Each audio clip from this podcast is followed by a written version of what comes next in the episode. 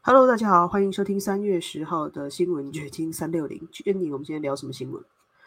哦，这个天气我先说一下，南加州竟然又下起雨来了，真的就是热两天，然后突然又急冻，我觉得这极端气候太可怕了。因为南加州一向是旱灾嘛，都喊了十多年的旱灾了，结果今年涝成这个样子，但竟然说好像只有百分之多少的加州解决了，就是脱离了那个对对极端干旱的这种状态。我觉得 这个问题，加州的问题就在这儿，就是你下了好多的水，它也留不住，留不住。所以说你脱脱离了这个极端干旱的状态，可能几天，然后它又它又不下雨了，它可能又又变干旱了，这个。就是加州的面临的问题，的确是哦。不过这种天气忽冷忽热，真的大家要注意自己的那个保暖什么的。反正而且出路开车要小心。我觉得洛杉矶的交通真的很可怕，只要一下雨绝对塞车，而且四处都是车祸。就雨天你打开那 Google Map 一看，全部都是红的，就到处都是车祸啊！大家好像下雨天就不会开车了。对，那个，而且它那个路上的积水特别的深，就是你你可能第二天一出太阳，立刻那个水就退下去了。但是在下雨的时候，它那个积水是很深的，旁边的车一过，把那个水花溅起来，你整个车窗户就看不见前面，就很容易出车祸了。没有错，其实小车更危险，因为大车它可能轮胎还高一点，你那个车身高一点，小车真的是 下雨天 尽量少出门吧。洛杉矶太可怕了。OK，而且这也是上了 National News，就是南加州的这些雨雪啊，特我们在这儿是算是低地吧，呃，盆地之类的，Valley 不算是有多少降雪，但是在那个山上那些 Mountain。的确有降雪，San Bernardino 那个 mountain 有一些居民被困在那儿，甚至有人造成死亡。然后今天我还看到一篇文章，就是说一个八十一岁的老先生啊，他那个就是前呃前些天就是南加州开始降雨雪的时候，他就出门，八十一岁还能开车，然后他还觉得自己可以，哎呀。可以就是 beat the snow 或者什么样的，所以他也他知道天气预报要下雪什么，但是他没在乎，结果他就被困在路上了，结果困了有一个星期多吧，然后就靠吃一些糖果啊，吃一些，他车里只有一些糖果来维维持生命，然后他那个他那个天气又比较冷，他也没有带很多的棉衣服，然后就带的穿穿的又比较单薄，但他就熬过来了，呃，车在。中间几天的时候，过过到呃，就是三四天的时候，可能那车就已经完全就没有电池了什么的，他也打不着了。然后，对他连那个通过发动机来取暖都都不可以了。结果，但是他还是熬过来了。然后他，嗯，人们那个呃救援人员是通过他的手机来定位他，然后把他给救出来的。救出来以后，他当天送到医院，他当当天晚上就出院了。那个医医护人员都很惊奇，说：“这这个这个八十岁的老头竟然经过了这么多天，竟然没有呃，就是身体上没有大的毛病啊！反正也是一个很很很好的奇迹。”的老人，对，Yeah，那就是这是题外话。今天我们要讲的主题，首先就是中国新闻。习近平是昨天啊，我看到那个。《华尔街日报》报道的，开启了第三个国家主席任期，然后，然后他的讲话可能透出来要严防美国这样的信息，所以《华尔街日报》就这么写。当然，如果是 VOA 的那个标题就不一样了。VOA 的标题是：习近平当选中国国家主席，开启有望终身执政的第三个任期。就他这个终身制到底是呃有没有定论呢？他不早就给自己定终身制了，怎么还在这儿有望终身制呢？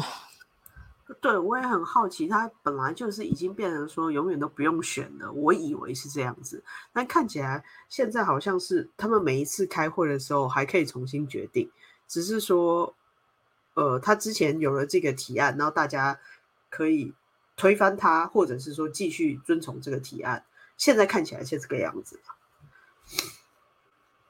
哎，这个不不太懂这个中中共那边政治潜台词了。我们只是呃就一些报道来给大家讲一下这个事情。你看这个美联社报道说，对于一位自二零一二年上台以来以排挤潜在对手，并在执政的中共高层中塞满支持者的领导人来说，仪式性的全国人民代表大会批准习近平的任命是意料之中的呀，对吧？橡皮图章。然后，中国官方媒体新华社发布快讯称，习近平在国家主席选举中获得全票，还好意思说选举？这叫什么选举？两会就是橡皮图章嘛，大家要知道，就是走走过场。习近平还被一致选举为，还有一一看到选举这个词儿就想笑，为统领两两百万中国人民解放军的中央军委主席。这支军队明确听命于党，而不是国家。由中共任命的两千九百五十二名全国人大代表投了赞同票，反对票和弃权票均为零票。哇，没有没人敢弃权，这说明他这个权力还把把握的挺，好像看着挺牢固的嘛。是，就没有人敢就是 唱反调了。这个表示众口一词，大家都是心悦诚服。现年六十九岁的习近平于去年十月任命自己为第三个五年任期的中共总书记，打破了中国领导人每十年移交一次政权、移交一次权力的传统。早些时候，中国宪法删除了对名义上的国家主席任期两届的限制，为习近平可能终身执政扫清了法律障碍。OK，所以就是，呃，中国本来它那个，呃，流程啊，还政治流程和法律就。非常的繁琐，呃，非常的 confusing，再加上媒体的报道，就造成了我们印象中好像好几年前就说他就终身制了，怎么到现在还有望终身制？对，而且他，而且你看这样啊，他去年十月就任命自己为第三第三个五年任期的中共总书记总书记了，那今年才呃才才叫怎么？这叫什么？当选？就是说。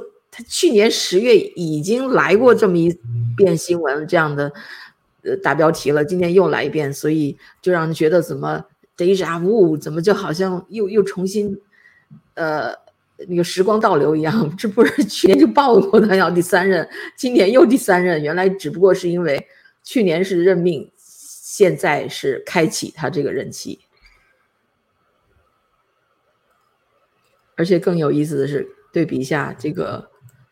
这个《华尔街日报》的报道，你看，他在这写啊，这个周五，中国人大程序性的正式授予习近平五年国家主席任期，习近平因此将成为自1949年中共胜利以来中国在位时间最长的国家元首。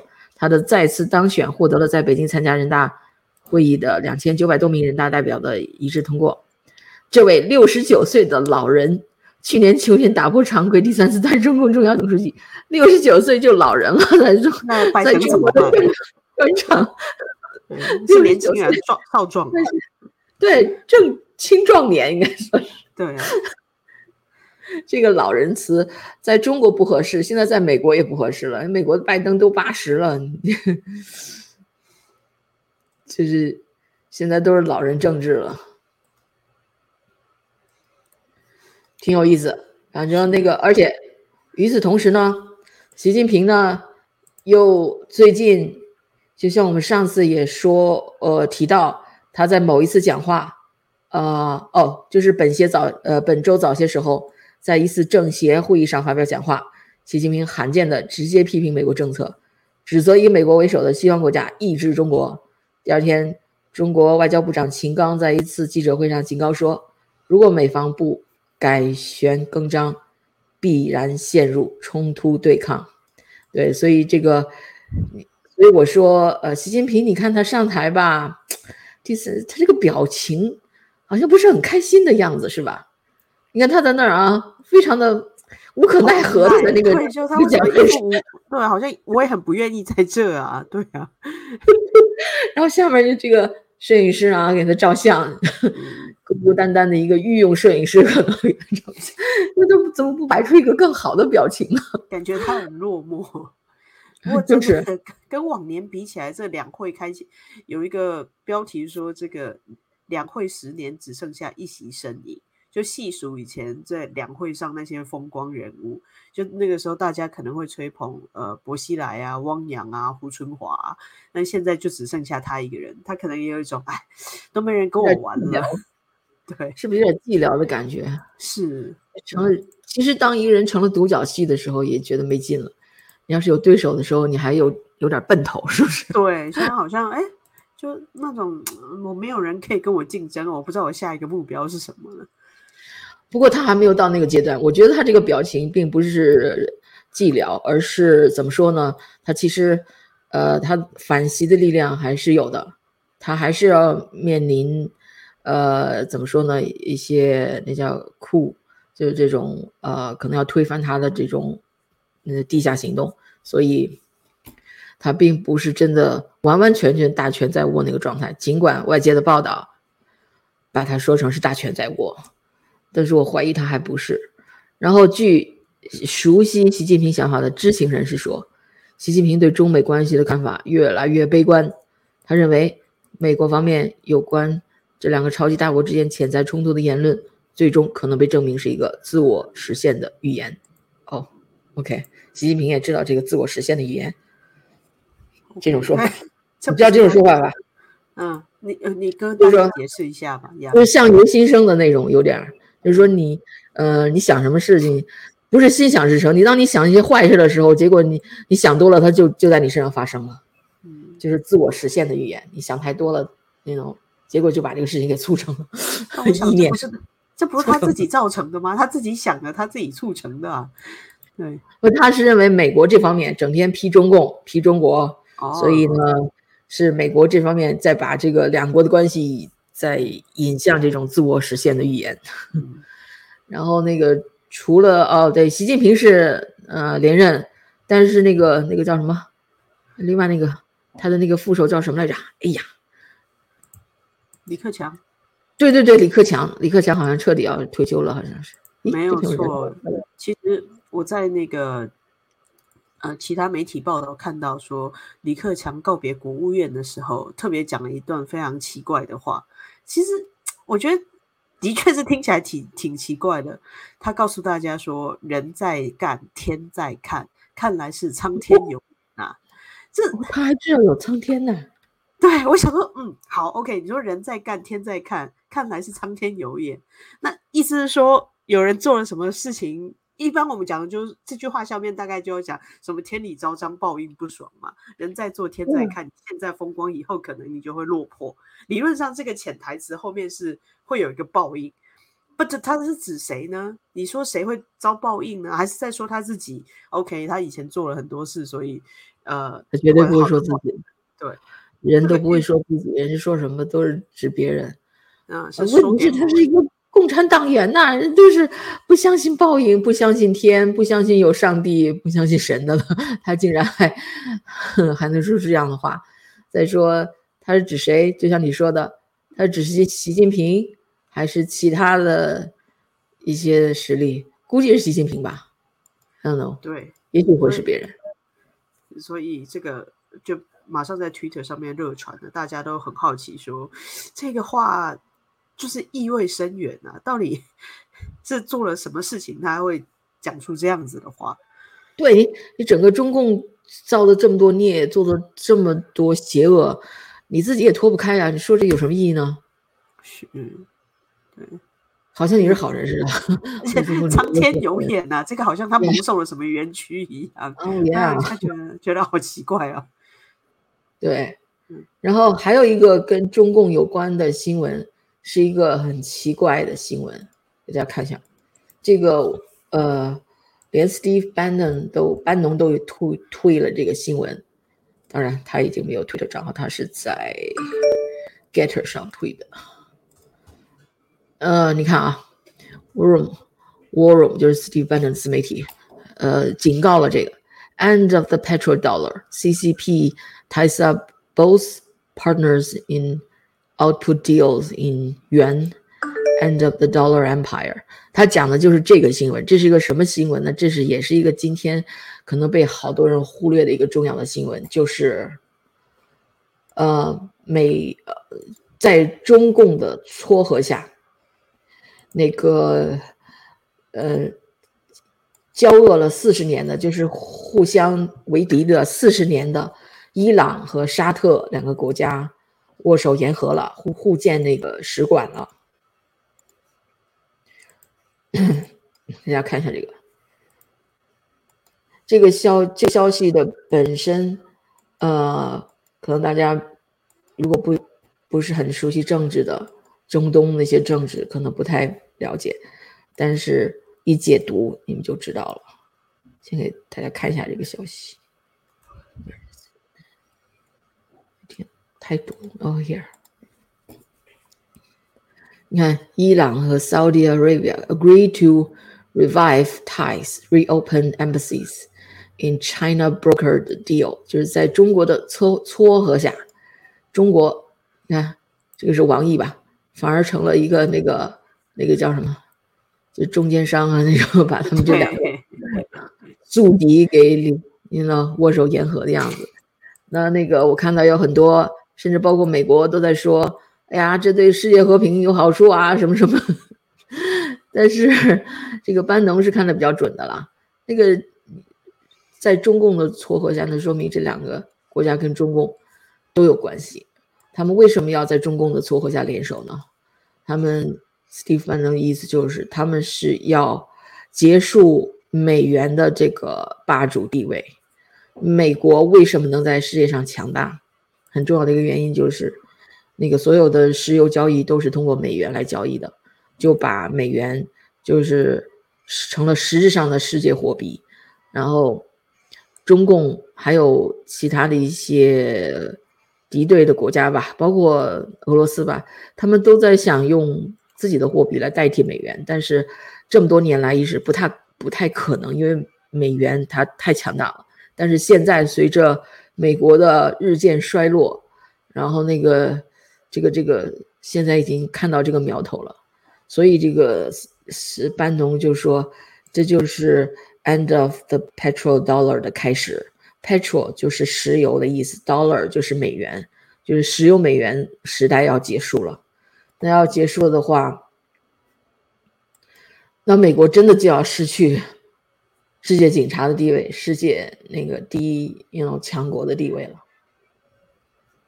嗯，不过我也蛮担心这个美国的经济的。最近爆发了一些就是银行的倒闭，然后导致美股已经大跌四天，然后大家都担心会引发一阵这种银行的倒闭潮，那也势必会影响这个美金作为一个国际单位、货币单位的一个可怎么怎么讲的可可可行性吧？就美美股会美金会走弱了，对对，所以当然现在还有。中共不是还想推向一些数字货币吗？其实各个国家都想控制那个数字货币啊，比特币这个那币，数字货币一大堆的，所以这些呃，我们将进入一个呃未知的领域了，也许，嗯，然后你刚才说银行倒闭，今天一个很大的消息就是硅谷银行倒闭了，给大家看看这个新闻，硅谷银行。我们一般在南加州可能你不会 遇到它，但是它在硅谷那边，嗯，它是一个挺有名的银行，而且这被称为是美国的金融史上一个呃第二大的一个倒闭案吧。第一个是二零零八年那个金融海啸的时候，是是那个，嗯，是哪个银行？哦，Washington Mutual 那个银行倒闭了，后来就变成了那个 J.P. Morgan 了，那个。那个可能是第一大倒闭案例前例，然后现在这个这个银行又是一个非常危险的事情，而且是闪电般的倒闭。给给大家先放一段这个新闻吧，我在网上看到一个，呃，一个不太知名的一个华语呃自媒体频道，他就把这个呃已经把这个新闻已经播出来了。观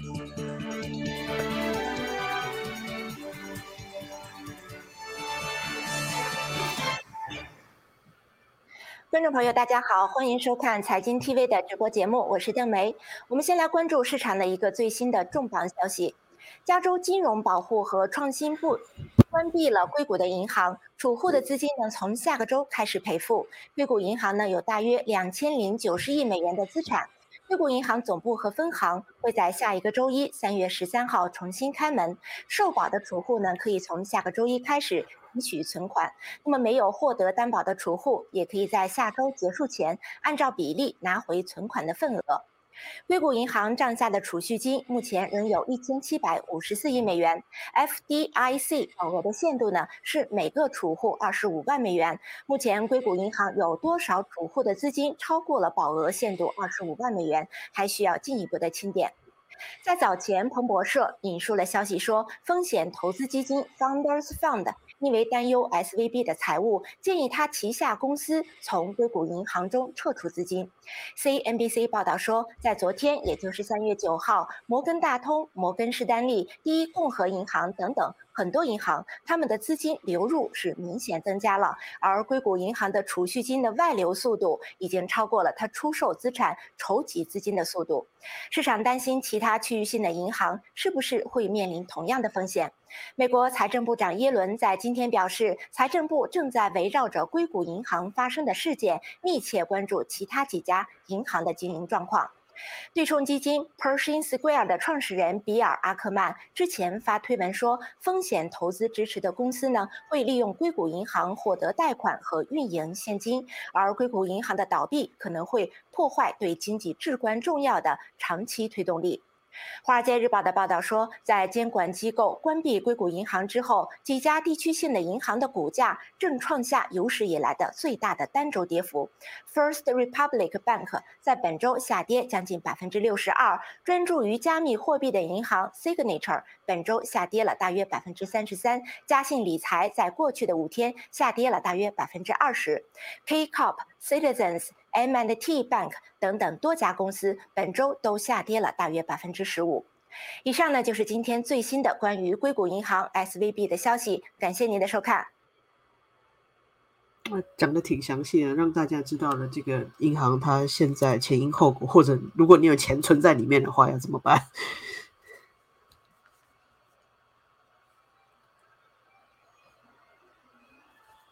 ？Hello Jenny，你还在吗？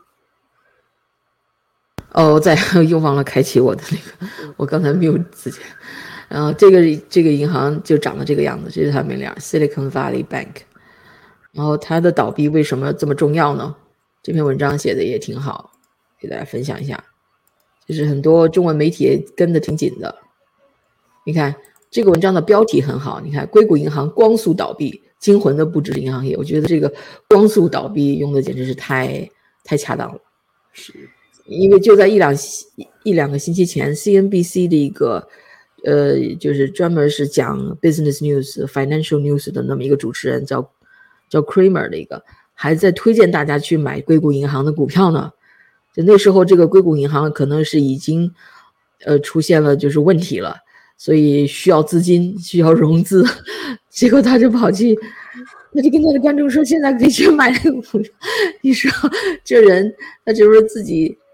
倒自己的牌子嘛？你给人提供这样的建议，结果没两周以后，一两周以后，这个银行就倒闭了。你以后还怎么在这个这个媒体界生存下去啊？这个家伙，投资人就不会再相信他了。对啊。然后你看这个这篇文章说啊，美联储连续快速的加息没能把通胀压下来，但极端的市场恶果却开始显现。三月九日，硅谷银行。遭遇流动性危机，为弥补巨额亏损，提出再融资方案后，直接导致股价崩盘，连带把整个美国银行股板块，呃美美国银行股板块拖下了水。次日，硅谷银行宣布被美国联邦存款保险公司接管，银行业的危机仍在继续发酵，整个华尔街都在观望，这究竟是个孤立，还是又一轮金融海啸的预兆？对啊，哎，另外，对于呃个个人储户来说，有一个重要的信息就是，如果你的存款在二十五万美元以下，你是可以被担保的。你这是，你就是你存钱的银行被倒闭了，那个政府还可以，呀，还是拿了。但是你要超过二十五美二十五万美元，就就难说了。嗯，但就是问题是，是不是这个硅谷银行的倒闭是新一轮金融海啸的预兆呢？更有更具讽刺意味的是，一直以来，硅谷银行都凭借其独特的客户群体和商业模式表现良好，前两年更是增长迅猛，资产管理规模达到两千一百二十亿美元，列位列美国银行业的第十六位。哇哦，没想到哎！今年二月十四日，硅谷银行还登上了福布斯杂志二零二三年美国百大银行的榜单，凭借出色的盈利能力。名列加州第五位，美国第二十位。那今年这这不是上个月的事儿吗？怎么就就这么就倒闭了？所以说它是光速倒闭嘛？啊，所以这个事件什么还是可靠的呀？对，这个到底是什么原因倒闭？这篇报道也没有告诉大家，就是它倒闭的原因到底是不当投资，或者是说有亏空，或者是怎么样造成这个银行崩盘？看他怎么说啊？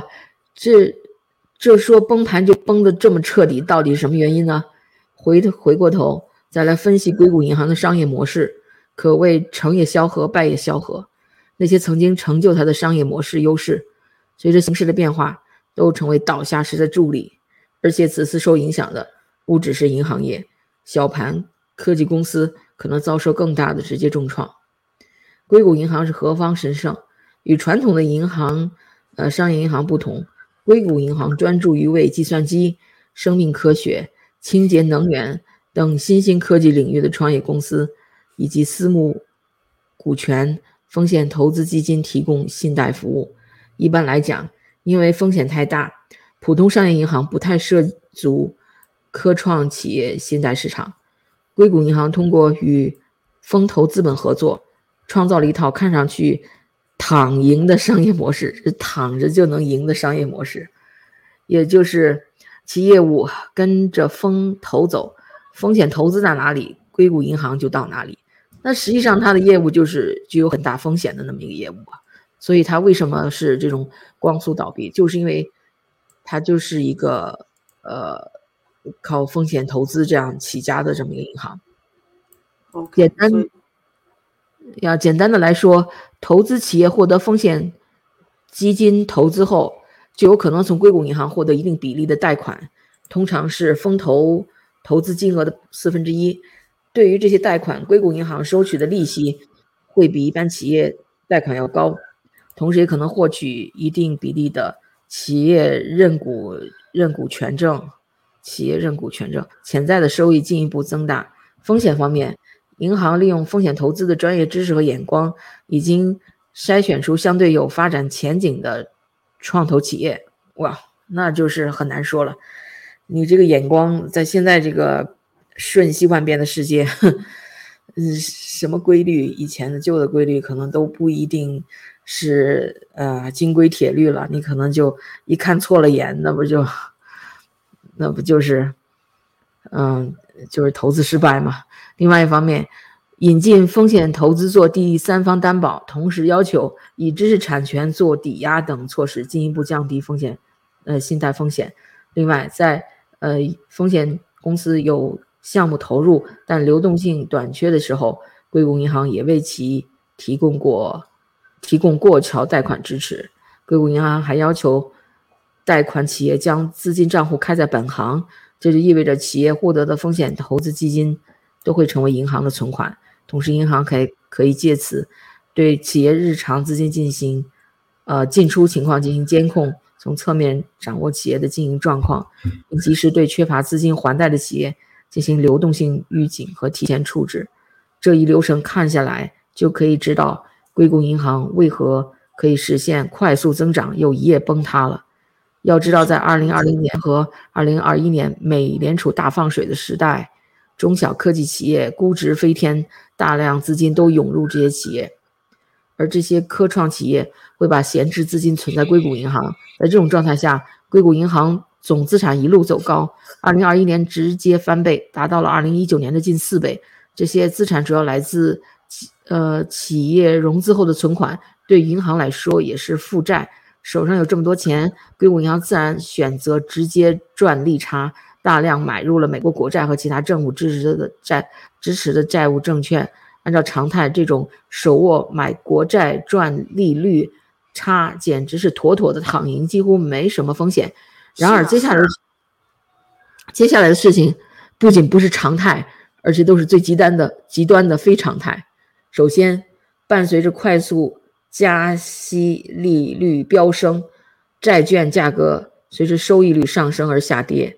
而硅谷银行持有的美国国债是在二零二二年之前利率仍然相对较低的时候购买的。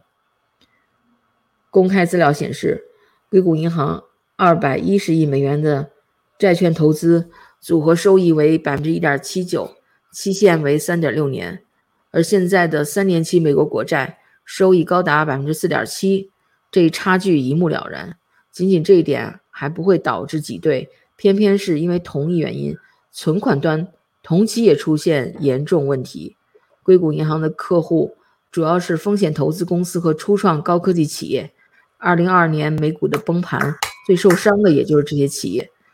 呃，所以通过读这些，你就可以看到是两个方面：一方面是美国美联储加息，另一方面就是这些呃，在就是疫情以后。呃，那个飙升的这种科技企业，呃，现在都出现了滑坡。你看，包括谷歌，呃，包括那个 Meta，就是人的脸书，呃，Microsoft，呃，还有那个 Amazon，前一阵子前两天说 Amazon，他本来要建一个被炒作的很凶的一个第二个什么 headquarter 大楼啊什么之类的，一个一个 Amazon 大楼，现在也暂停停，呃，停不是停工就是延迟了。所以就是说，这些高科技公司都在啊走下坡路，结果就导致他这个银行也就 you know 迅速崩溃。对，因为其实高科技产业就是大量的裁员潮，让大家就是心人心惶惶哦，就很多高科技的那个嗯电子工程师失业。那或许他们本身也都在硅谷银行里面存款了，现在他们的处境可能就是也是雪上加霜。不过。我比较好奇的是，好像华人受到这一波的影响或许不会太大，因为我之前采访过几个就是华人的银行家，就是这种在加州的地方小型的华资银行，然后这些所谓的银行董事啊，或者是呃。owner，他本身都说，银行业这几年，尤其是在疫情期间，真的是躺着赚钱。就像刚才分析的，是妥妥的赚钱。而且华人本来就有储蓄的习惯，所以银行业这几年，尤其是在疫情期间哦，是呃怎么讲，获利非常多的，就是他们的投资啊，或者是他们自己拥有的那个资本是翻倍的。所以我在好奇，这一波影响会不会？来到这个华人的银行，就是华人有很多小型银行嘛，那中小型的华人企业会选择这些银行贷款，因为他们有时候要去呃申请一些钱的时候，美国的银行不了解他们的这个资金运作，也不知道他们这些东西呃能不能成功，所以钱不容易贷给他们。那华人的银行了解说，OK，这个东西是有价值的，或者知道他钱是怎么赚的，所以华人的小企业、中小企业会选择去华资银行贷款。那现在我不知道这一波影响银行业倒闭会不会吹到这些华人圈吗？我要至少作为呃储户来说，可能会呃这个这个银行倒闭的后效应啊或者意义。嗯，对储户来说可能也是不小的吧，因为你看现在在 Twitter 上有这么一个这个这个 trending topic，就 Wells Fargo，这个是 South Park 吧？这好像是那个对 South Park 对对。然后他他经常有一些预言性的一些，是，非常神准的卡通，政治卡通。对，这些卡通片就讲的这个银行的事情，给大家看一下。Go on, Stanley. I got a hundred dollar check from my grandma, and my dad said I need to put it in the bank so it can grow over the years. Well, that's fantastic. A really smart decision, young man. We can put that check in a money market mutual fund. Then we'll reinvest the earnings into foreign currency accounts with compounding interest, and it's gone.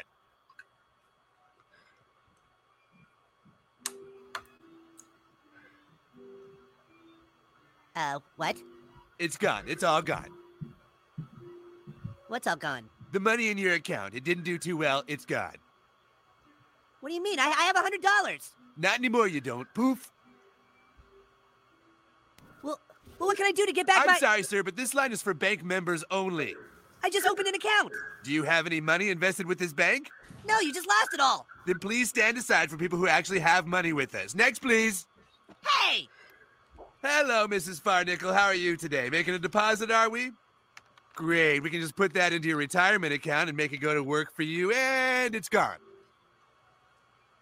what? Sorry, yeah, that's gone. Please step aside for people who actually have money with the bank. Next, please. Dad, Hey, I'm trying to teach my son the importance of savings. You already lost his money? Oh, Mr. Marsh, uh, d- don't worry. We can just transfer money from your account into a portfolio with your son, and it's gone. This line is for people who have money with the bank only. Please step aside.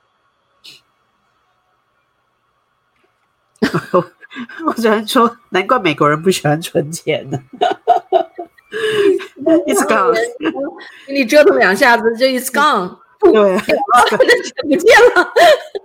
当然，他很夸张了，嗯只是个动画片。但是未来是不是真的会出现这种情况？因为你现在存存的钱不断的因为通膨嘛，不断的贬值。它虽然没有 totally gone，但是每天都在消损，都在减少。It's gone。唉，但是你现在要去投资房地产，又不是好时机。你现在那个 interest rate 上来了，那你你你去投资，你卖不出去，因为它这个利率太高，所以现在也不是投资房地产的好时机。比特币风险太大，那你还能干什么呢？I don't know，就看着自己银行存款就缩水吧。华人爱存钱，美国反正老美他不爱存钱，可能无所谓。我突然觉得，不如我就把钱都花掉吧，反正至少你用了。对，就是啊，还不如就消费了呢。反正美国政府还会发钱，拜登政府就喜欢发钱，我看。所以这个是今天的这个比较啊，哎呀，这个跟大家生活挺相关的新闻。另外就是呃，我我们上次说的就是关于那个一月六号，嗯、那个冲击国会事件，Tucker Carlson 不是呃本周早些时候他在节目里披露了一批以前都看不到的那个监控录像视频吗？这个是那个呃 House Republican 呃 leader 嗯、Speaker House Speaker McCarthy 给他的，就让他就通过他就那个通过他的节目传，就是传给了美国的公众。以前公众都看不到这些，公众看到的只是 CNN 的那些暴徒镜头。现在有了这样的镜头，就让呃真相就越来越呃曝光了吧。然后我今天看到这个帖子，Elon Musk 推了这么一个 Free Jacob Chansley。Jacob Chansley 就是那个带牛角的那个，他被判了四年他希望释放他的意思吗？呀就是释放 Jacob Chansley。为什么？你看这个帖子，这个是 Tucker Carlson，呃，好像是星期二也不是星期三呃播的这些录像。第二天他还想继续再曝光，但是有报道啊，就是说，嗯，幕后有一些 struggle，就是他那个台里的人，大老板什么的，可能嗯威胁他阻止他，就他就没有再继续。但是网上还是有更多的视频暴露出来，你看这个。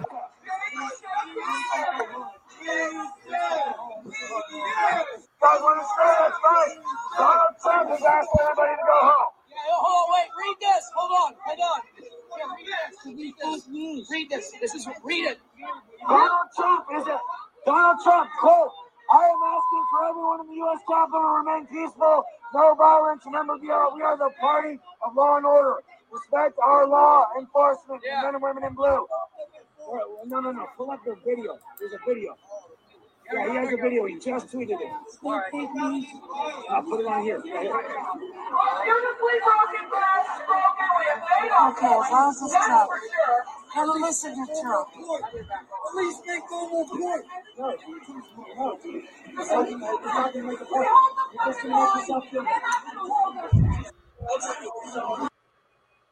大家听清楚了吗？刚才的喊话，他喊的就是 Donald Trump 让大家 go home，就是说我们是，我们不是 Antifa，我们是 MAGA，我们是尊重那个呃 blue 那个就是 blue 就代表那个警察的嘛，尊重 law and order，我们是要尊重法律、尊重秩序、尊重这些执法人员、警察的，所以大家回去吧。他是在劝退哎，劝这些人回去。说你说警察可不可恶啊？对啊，就是完全的，所以这个这个牛角这个牛角侠他完全都不是暴徒啊，他是在维持秩序，他帮助警察维持秩序，结果他被判了四年。你说冤不冤？他他我们前上一次放的录像是，他被这个警察领到国会里面，嗯，然后转像像 tour guide 一样，像一个 tourist 这样转了一圈儿，没有什么暴力行为。OK，那呃还没有这个更说明问题，因为这个他就从他亲口说的，大家都回家吧，当时创不让大家回家啊什么什么的，然后。那个连连伊朗马斯都看不下去了，Free Free Jacob Chansley，然后他又又推这个，然后这个就是上次我们看到的警察带着他在国会里转圈的这么视频，有一些不开开不开的门，警察还帮他打开。然后你看啊，伊朗马斯说，Chansley got four years in prison for a non-violent police escorted tour，就是他在一个又非暴力，而且是。警察带领了这么呃这么一个一个这个这个巡视的这么一个事情，因为这个事情而被判了四年监监禁。Dave Chappelle was violently assaulted on stage by a guy with a knife. That guy got three thousand dollar fine and no prison time. 他就是 Dave Chappelle 是一个喜剧喜剧演员，是一个说那个 stand up comedian 说单口相声的。他有一次在那个舞台上被一个冲上来的观众用刀子威胁，还好没有刺到他。嗯，那个结果这个刺客只是被罚款三千美元，根本就没有没有蹲监狱。你说，你说这个一个一个是真正的暴徒，一个是这个只不过是穿的有点奇装异服，他们有这么大的区别。你说这个美国的法律？这公平吗？这这这绝对不公平啊！只能让你说哇哦！如果用加州的法律看，那就更可怕。你说加州那么多抢劫的，然后破坏汽车、破坏呃家家具什么之类的，就是窃盗入室，或者是直接呃去砸你车的那些人都不用罚，都不用进监狱啊，甚至连假释金都不用付啊，那才是真正的暴徒。对，那才是真正真正的暴徒不不去惩罚他，而不是暴徒的你去这样的去迫害人家。另外，为什么这个伊朗马斯克提到 Dave Chappelle 那次演出呢？因为他就是坐在第一排的观众。哦，一，这个是二零二二年五月五日的这个帖子，这是那是这是当当时的那个演出。是在去年五月的时候发生的啊！你看，是一个呃户户外这个剧场啊！你看，这就是第一排的观众，包括这个伊朗马斯克。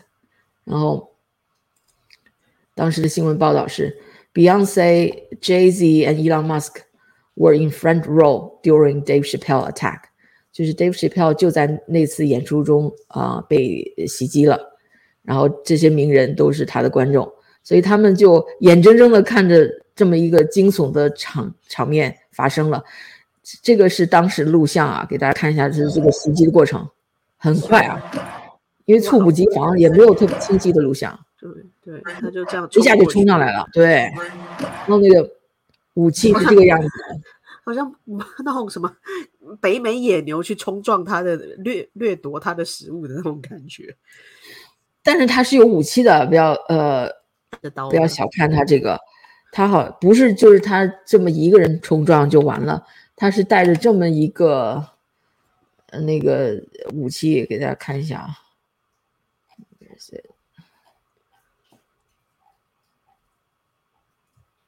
当时那个武器哦，这个就是那个那个那个暴徒，就是长这个样子，然后他那武器是。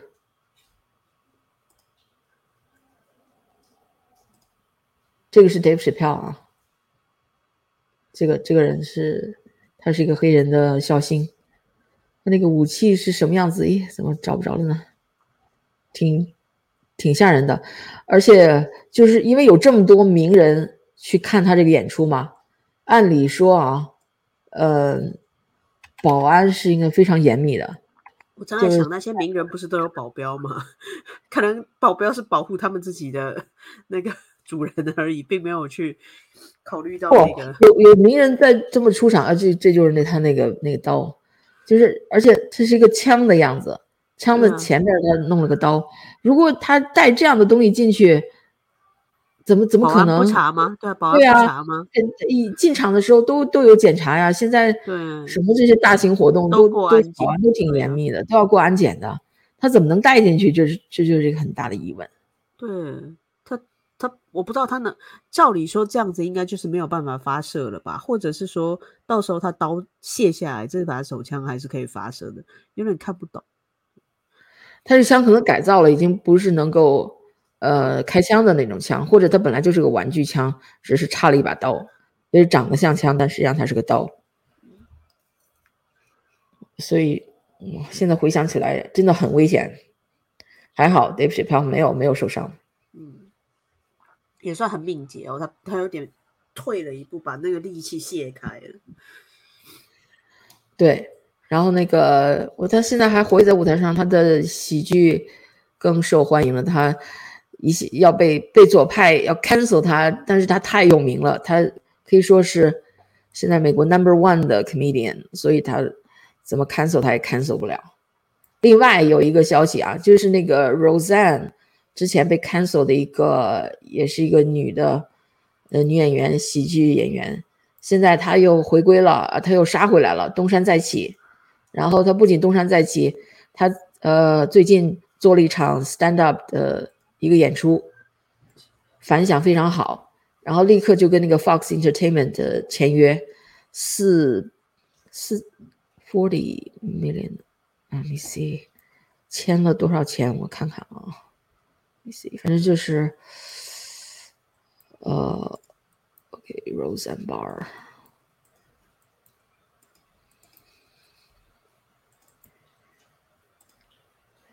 就是这位。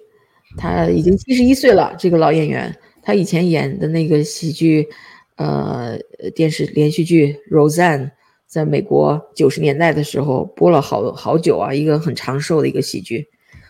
他就是演他们家的故事，然后演的是那种蓝领阶层的那那么一个美国家庭。他也是那种啊，说话就是大大咧咧的，哎呀，那个刀子嘴豆腐心那种那种人。他而且他是个 Jewish，他是一个呃。犹太人，我发现犹太人做喜剧明星的很多啊。，Sunfield 也是犹太人。Anyway，他他前两年就是他们这个节目，呃，要呃就是重新再播续集，就是做了一个就是 Roseanne 这个这个剧吧。他们又把那个过去那些演员又招回来，又想做一个续集一样的东西，很受欢迎，因为大家这。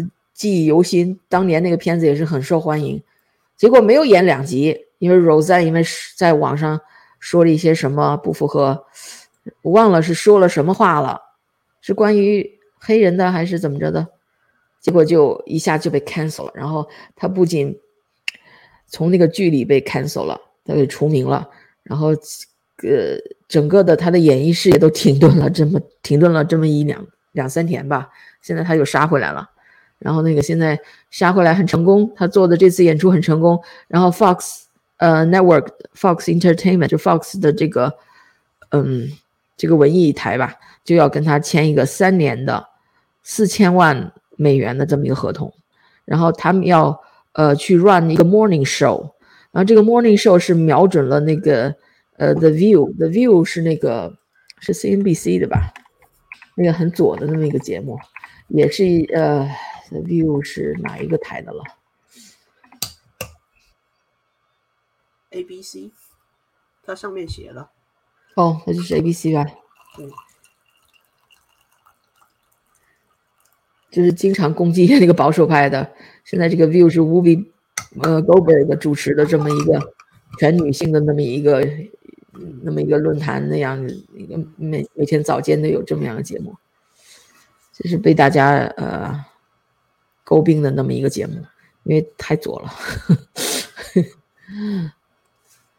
所以他要要做一个这个节目 the opposite of the view，所以不知道他什么时候能够出台，我是很嗯拭目以待，拭目以待吧，我很想看，很期待他看他这个新的节目，因为他当年九十年代他这个他那个连续剧在上演的时候，我也是经常看，我非常喜欢看。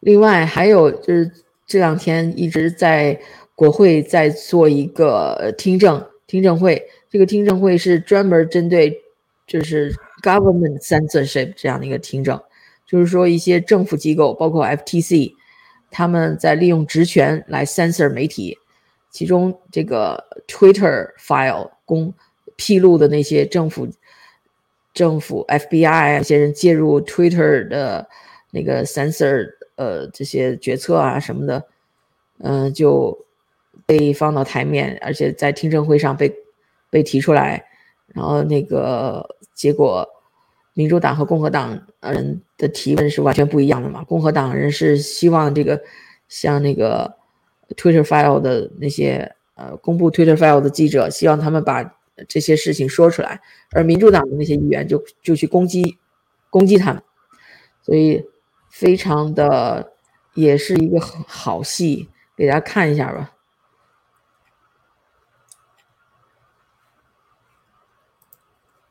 就这听证会，我觉得更更像是演戏，而你有多大实质作用都不知道。但是他这种演戏也有作用，因为你不演的话，人家怎么知道是怎么回事是吧？有很多事实就通过演戏就演出来了。你如果但是问题是，如果你公众你要不看，那也完白搭。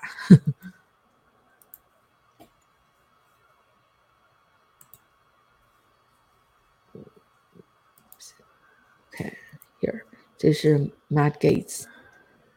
Where it is government action subject, I have to get to uh, a question I'm amazed hasn't been asked of the two of you. This FTC incentive group, where it is government action subject to rigorous scrutiny under First Amendment standards, government action demanding that your names be listed. How did it feel when you found out that you were being expressly targeted by a government document based on your report? was chilling. I mean, it's disturbing. I, I never thought that would happen in the United States of America. I've been in a bunch, I've lived in a bunch of authoritarian countries. I've visited a lot of authoritarian countries.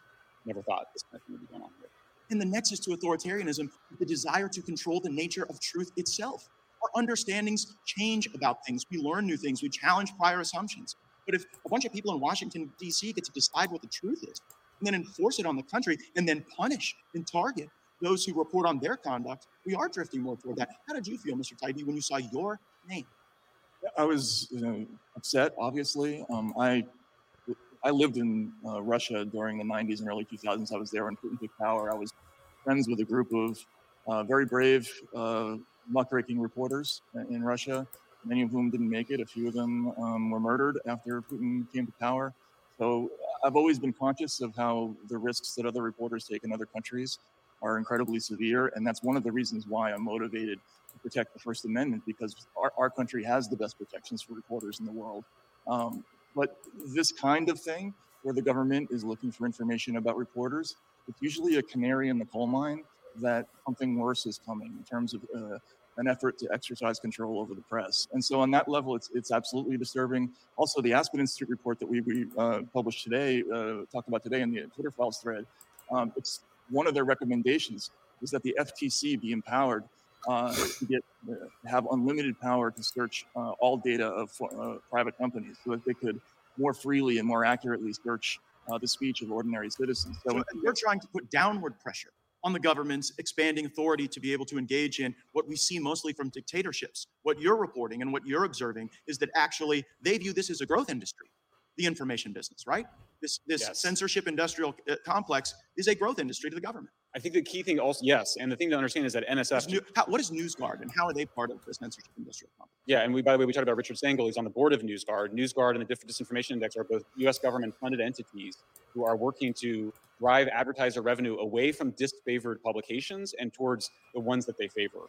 This is uh, Now, you know, Totally what I'm used to in this town is government officials pick their favorite outlets and they give them the best scoops and they give them the best stories. And there's a fusion of media and government that has long made me uncomfortable. But what you're describing now is literally the directing of revenue to certain media companies over other media companies designed and implemented with US government funding and support.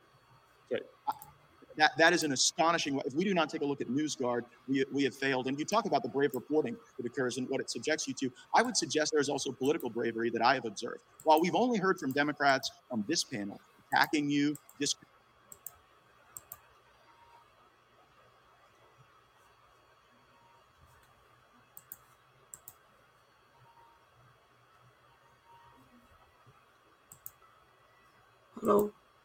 哦，我说这两个作证的记者，一个是呃 Matt a i b i 就是写了好多 Twitter file 的，还有一个 Shellenberger，他们都不是共和党人哎。那 Shellenberger 还在作证的时候承认，他以前是投票给拜登的那种人。你想想，他是那个实际上是民主党那个阵营的人，但现在也也来作证，来嗯证明这个这个一些联邦机构在干涉言论自由了。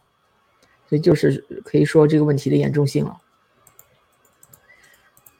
就是就是这两位这个听证会的主角儿，然后那个嗯，伊朗马斯克，呃，跟他们都认识哎，特别是这个塔伊比，嗯，是伊朗马斯克让他把那些 Twitter file 整理公布出来的，在 Twitter 上公布出来的，在众目睽睽之下，每天挤一点，每天挤一点，然后那个。看看他们两个写的关于这次听证会的一些经历吧。Three dots. Well, that was weird.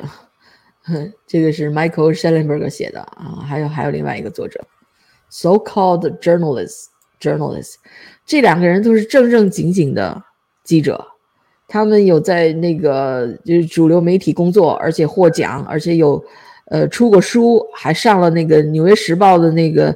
排行榜就是《纽约时报》有一个呃 best seller 那种最最畅销书的排行榜，所以他们都是正正经经的记者。结果这个民主党的那个议员在，还甚至还不是议员，而是议员的代理，在就是拷问他们的时候，竟然把他们称为 so-called journalists 所谓的记者。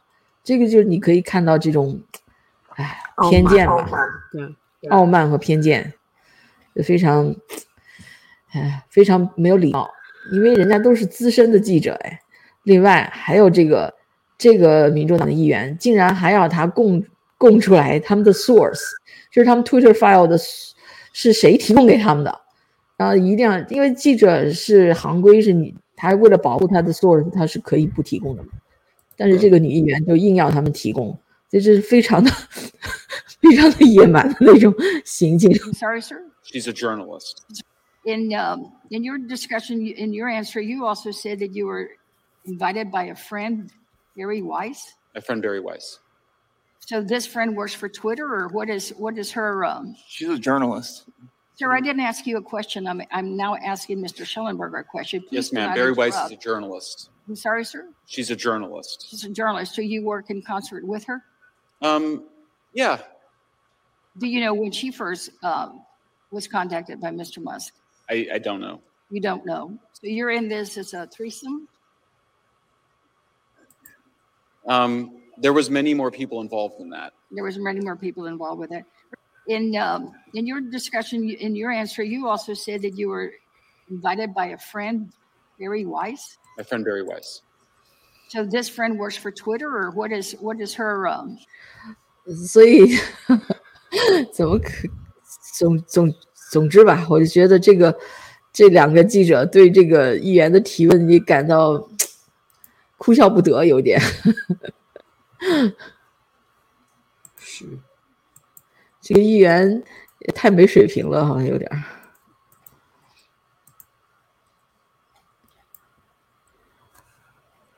但是我找不到那一段视频，就是那一段儿这个女的呃逼他们说出自己的 sources 那一段视频，那个更精彩，就只是一下子找不到了。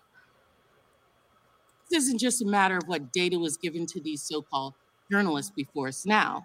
there are many legitimate questions about where Musk got the financing to buy Twitter.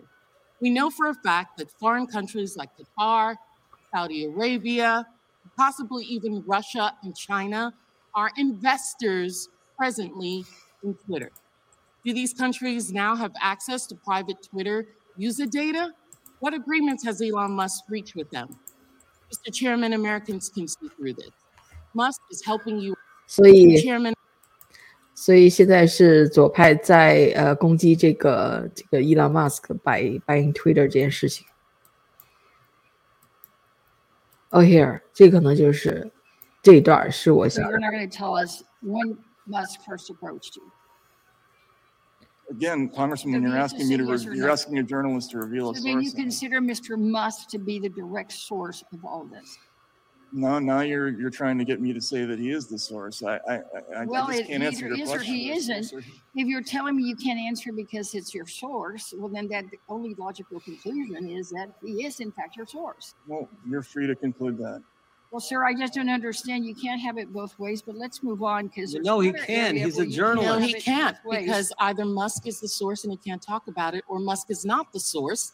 And if Musk is not the source, then he can discuss. No one has yielded. The conversations with gentlelady's out of order. You don't get And to she's speak. out of order time. because not he's recognized. The interrupted. gentlelady's not Chairman, you're not recognized. my Mike. time. He has not Chairman, said that. I don't. What he has said is he's not going to reveal his source, and the I fact that Democrats are pressuring him to do so is such a We're not. We're asking him about his conversations with Musk. Gentlelady has not yielded you time. You don't. I get have not yielded time to anybody. I want to reclaim my time, and I would ask the chairman to give me back some of the time because of the interruption.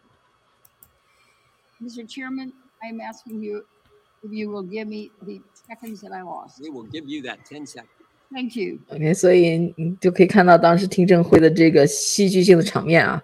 民主党议员是想呃，就是就是攻击这两个证人，怎么说呢？找找他们的找他们的茬儿。然后共和党议员还好，现在是共和党做做这个 chairman，就是这个 Jim Jordan，那个他会呃他会觉得民主党这些提问简直、不可思议，你你们怎么能问一个记者？呃，让他呃坦白他的 source，他是个记者，他可以不说，他可以拒绝。anyway，今天就聊到这儿，OK，拜拜。拜拜。